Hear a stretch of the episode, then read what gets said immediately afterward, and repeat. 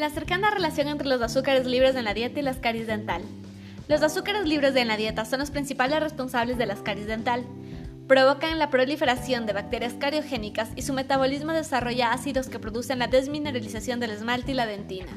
Así empieza el proceso que conduce a las caries, las cuales afectan a un gran porcentaje de la población. Por esta razón debe prevenirse desde la infancia.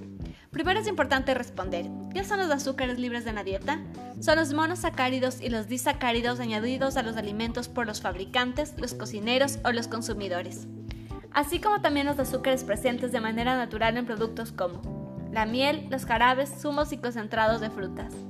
Son un factor dietético importante en el desarrollo de las caries, según la Federación Dental Internacional, quienes recalcan que no se da atención a la reducción de azúcares en la dieta para prevenir este problema de salud dental.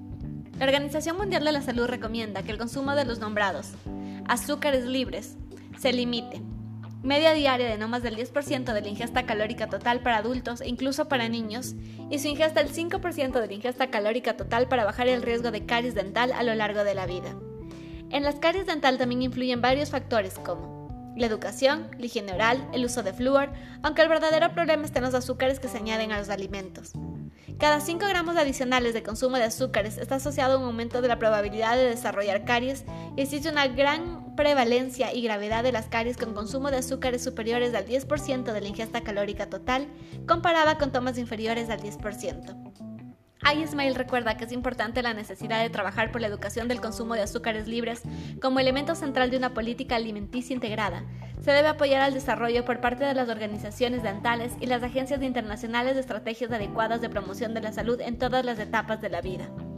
Nuestro papel como profesionales de la salud bucodental y de la salud pública debe ser en promocionar políticas alimenticias saludables y en la presión de políticas ante los principales responsables de la toma de decisiones. Se debe alertar a las organizaciones dentales e introducir directrices alimenticias para reducir los azúcares libres en las guarderías, colegios, institutos, hospitales, lugares de trabajo, otras instituciones y pacientes de clínicas dentales. Se necesita con urgencia un control más estricto sobre los anuncios y la promoción de alimentos con azúcares libres, especialmente los que son dirigidos a niños y jóvenes. Por último, creemos que es necesario trabajar con empresas farmacéuticas con el fin de reducir la producción de medicamentos azucarados. Thank you.